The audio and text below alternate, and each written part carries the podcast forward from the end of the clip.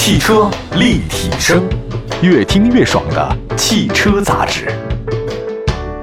本期的汽车立体声呢，跟大家又见面了。今天我们聊的这个话题呢，很有意思啊，就是一念天堂，一念地狱啊。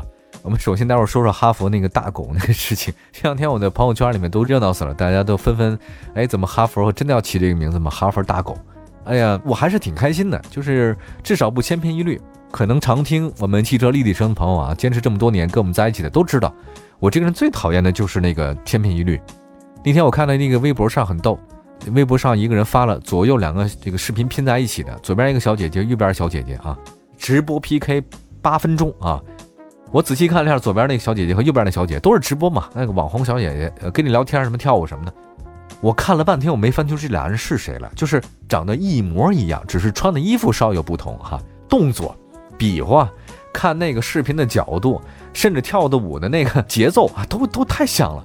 我觉得如果市场或者说是世界上都是这种的话，我觉得太没劲了。那每个人都一样，所以我在想啊，这个哈佛大狗如果真的能起这么一个特别的名字，在众多什么，哎呀，奔的啊、腾啊，还有灵啊，各种丝啊。这种名字当中的这个哈佛大狗能出来的话，我还是非常开心的一件事儿，至少是印象很深。其实你看啊，这个我总结了一下，我朋友圈里面大概对于哈佛大狗这个统计啊，比如说车型命名最大的成功是给人留下深刻印象。光是听到哈佛大狗这个名字，让你非常想了解这什么车。哎，这是我一朋友说的。还有朋友讲说，哈佛大狗看一眼听一次就能记得住，倍儿安分的手挤的感觉踏实。那狗嘛，那咱们人类最好的朋友。既然他不是网络投票选名字吗？那哈佛得兑现承诺啊！就凭这一点，哈佛值得一波赞。我这边还有一个朋友，他说就冲这个名字，哈佛大狗已经赢在起跑线上了啊！那其实前一段哈佛争名一字万金嘛，那这个全球争名仪式开始落下帷幕啊！我觉得哈佛大狗这个名字表示了大家的这个期许和鼓励哈。其实之前我们都知道，国内很多汽车厂商给自己的车起名字，那很大气啊，很有诗意。要不就很有气势，又国际范儿。但现在呢，你这个新国潮的兴起啊，一些厂商给新的产品起名字，它比较放飞自我。其实长城汽车在之前的 SUV 产品当中啊，它有三个系列，一个是 H 系列，一个 F 系列，一个 V 系列。H 系列呢，算是哈弗品牌的一个大系列哈，比如说 H 五、H 六、H 七、H 八、H 九等等。F 系列的话呢，只有 F 五、F 七、F 七 X 三款车型。按理来说呢，还有可能以 F 为开头命名，什么一二三四都可以。而 V 的话呢，由 VV 五、VV 六、VV 七、P 八啊，这个四款车型。那这次呢，长城哈佛以大狗为命名的话呢，我觉得非常接地气啊。之前我统计了一下，它备选的新车名字有什么？哈佛远行者、哈佛蓝图、哈佛战斧、哈佛狼、哈佛流浪者、哈佛御风、哈佛风尚啊等等。呃，那各自有各自的亮点啊。那现在呢，哈佛大狗终于是出来了。你说那个名字重要不重要呢？我觉得还是挺重要的。它起不好的话呢，它会影响比较多，尤其是一个汽车产品。那之前呢，我们很早以前听过那个事儿嘛，就通用它打造了一个叫 nova 的一款车嘛，很早期了这个车型。通用向全世界各地推广这款车，包括它邻国墨西哥嘛。但没想到雪佛兰 nova 在墨西哥推的时候卖的是很差。那通用公司呢启动了一系列调查，最后发现罪魁祸首呢，原 nova 这个名字呢，它是那墨西哥人那个西班牙语里面那个走不动的意思哈，nova 走不动。你说一个车起名叫走不动，你说这个他他谁买呀？对吧？而且我现在可以大胆的预测一下，如果哈弗真的把这个大狗名字作为自己的车的品牌的话，实际上它占了一个优势。因为之前看过一个相应的报道，说但凡一个企业给自己的这个厂标或者图腾啊，它用动物，那这个大家印象就特别的深。比如说天猫嘛，它那个就用猫；那个京东嘛，来个小狗，对吧？呃，再加上最近一段时间网络授课比较多嘛，它那个猿辅导。啊，你看那猿就是就是那个猿猴的猿嘛，啊，就是猩猩的意思嘛。还有那个健身房啊，有星星为代表的，包括那个系统什么斑马系统啊，还有那个 QQ 对吧？用企鹅，呃，类似吧。但凡好像用这种动物为标志的，它的生意呢应该都不会特别的差，好像呢给人感觉一种特别亲近的感觉。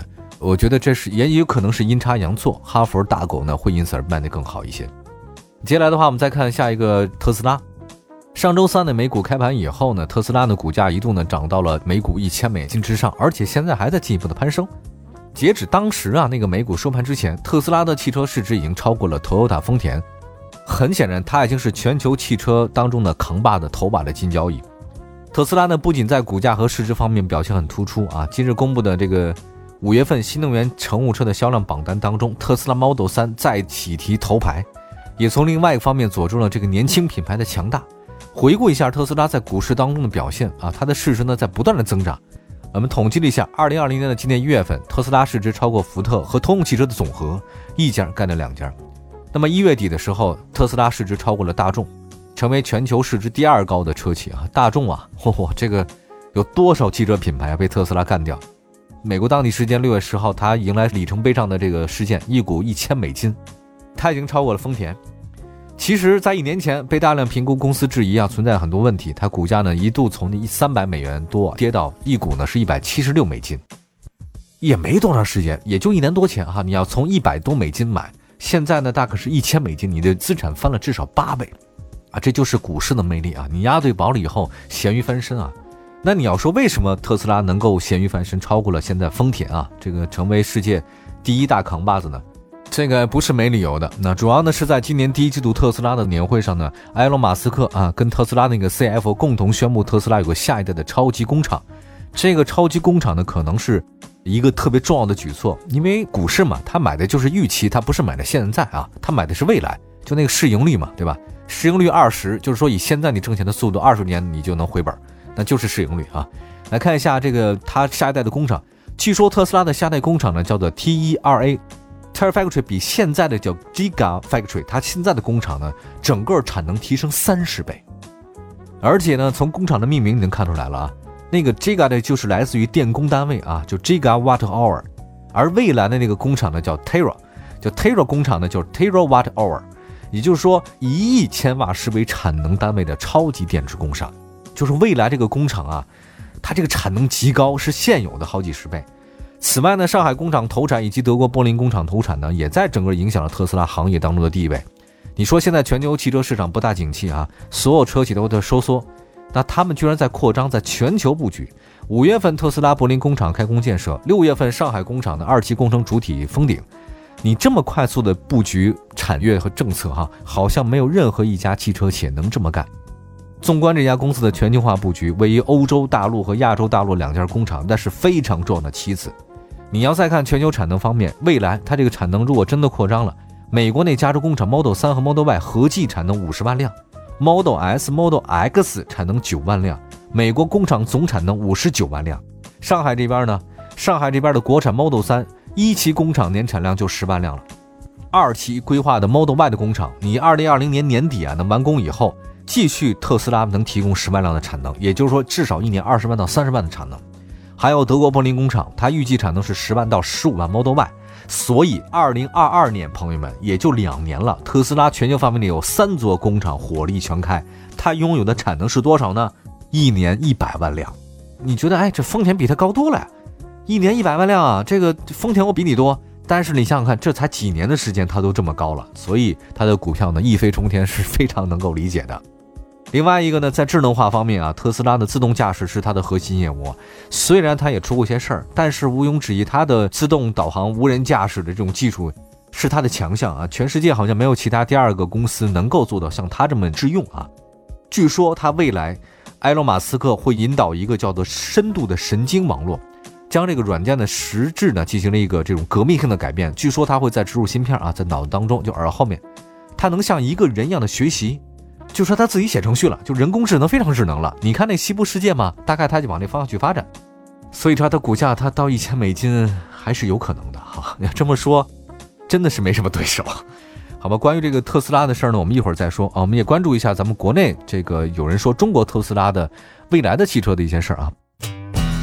汽车立体声，您的爱车情报站，会新车，私车定制，会买车。会客厅大驾光临，庖丁解车，精准分析，会拆车大师来帮您，会用车，自驾上路，会玩车，我们都是汽车人。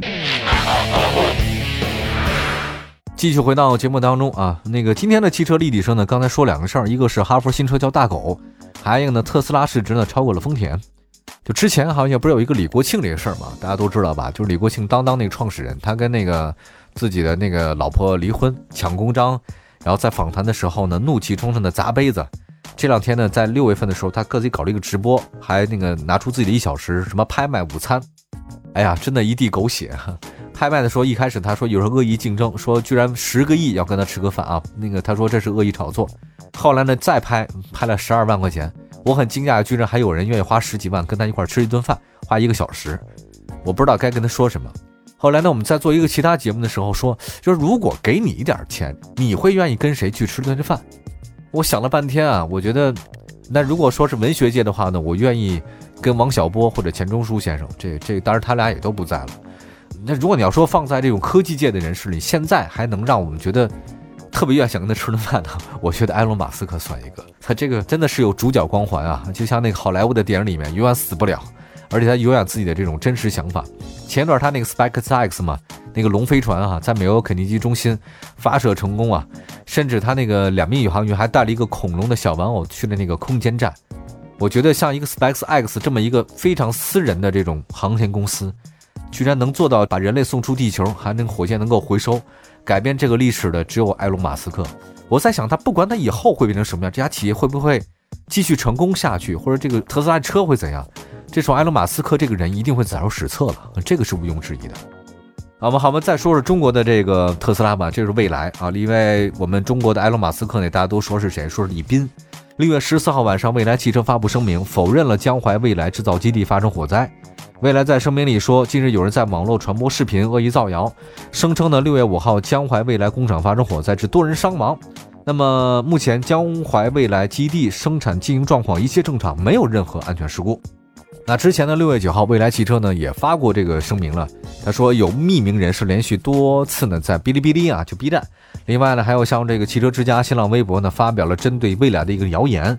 他说呢，有些匿名人士呢连续使用其他品牌的车型自燃照片，编造谎言说图片中的事件呢就是未来的 EC 六的爆炸，并且说有人伤亡，甚至谎冒警方，混淆视听。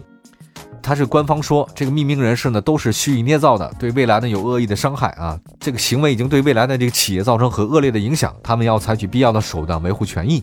未来呢也是呼吁知情人士呢向他们提供有价值的线索，并且也会配合有关部门的话，尽快制止这个谣言的传播。同时的话呢，让始作俑者呢绳之以法。未来我不知道是真黑还是假黑，但是未来的的确确在自然这个地方上，它确实有前期的一些这种新闻特别的多。我之前跟一个未来的车主啊，曾经私下的聊过啊，这个不当真的。他也说，任何一个车主啊，在看到他自己的车同一品牌的车不停的自燃一起又起之后，你说完全没有心理阴影吗？我觉得这个是不太现实的，对吧？你这个同一品牌的车没事那边自燃一个，那边爆炸一个，你开着你上街，你也是挺担心的。嗯，我呢也梳理了一下，大概未来曾经在什么地方发生过这种火灾啊？比如说去年那个四月份，西安未来有一个维修中的 ES 八发生燃烧嘛，后来呢，未来调查了，他说是因为之前底盘遭到过严烈撞击啊，导致动力电池啊，反正变形了等等啊，结果引发了火灾。这是去年四月份二十二号一次火灾。五月份，上海嘉定一小区啊，这个安亭镇，一台蔚来 ES 八出现了自燃冒烟啊，后来呢，这个消防官兵把它及时扑灭了。这个两起自燃以后，未来发了一个关于加强充电安全的管理措施。它也为了保全安全，通过软件控制，将最大充电量限制在九成之内。可没想到这事儿没多久，六月十四号，去年，武汉西一路一附近的建材大世界门口，一辆白色的蔚来 ES 八再次发生自燃。这些事情不断的发生之后，对李斌的打击还是比较大。但是呢，李斌呢也对外宣称，他很自信，说蔚来起火呢是个概率事件，电动车起火的概率并不比燃油车高。不过我在想，老这么自己去澄清吧，你说服力不是很强哈。我觉得有一点耐人寻味的，就是在这么高的去年这么多起的情况之下，包括今年，当然未来也在卖的车卖的不错嘛，还有人这么去黑他，不排除呢是有些同行是冤家在黑他。但是我觉得在这里面少了一个角色，这个角色呢不是消费者，也不是主机厂，而是有关部门。你说这有关部门他没有第三方的机构啊，对这个自然事故呢进行相关的鉴定。他每次呢都是主机厂站出来说，我们自己调查自己，自己说明自己。你即便是自己说明合情合理啊，也许可能是造谣怎样的，但你这个车主心里吧，好像总得画个问号。